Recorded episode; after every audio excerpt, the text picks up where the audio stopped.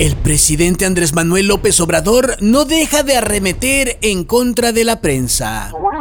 Es que así se pone él cuando le balconean a sus seres queridos. Que por seres queridos nos referimos únicamente a él, a sí y a su propio yo. No me extraña nada que en las bases de datos del Sistema Nacional de Protección a Víctimas solamente haya un expediente. Aquel que lleva su nombre como víctima. Y hablando de presidentes, el presidente Joe Biden le manda un mensaje a sus compatriotas en Ucrania. Les dice, sería sabio abandonar ese país. Aunque lo que realmente quería en el fondo era gritarles, patitas pa' qué las quieren, sálganse cuanto antes de ahí.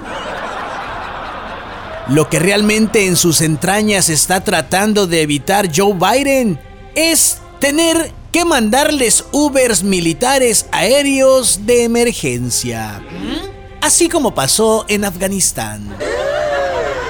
Nos despedimos con esta. Una monja de 80 años ha sido sentenciada por jugarse 800 mil dólares de un colegio apostando en Las Vegas. Ay, no, ¿qué es eso? Un juez la sentenció a un año y un día de prisión.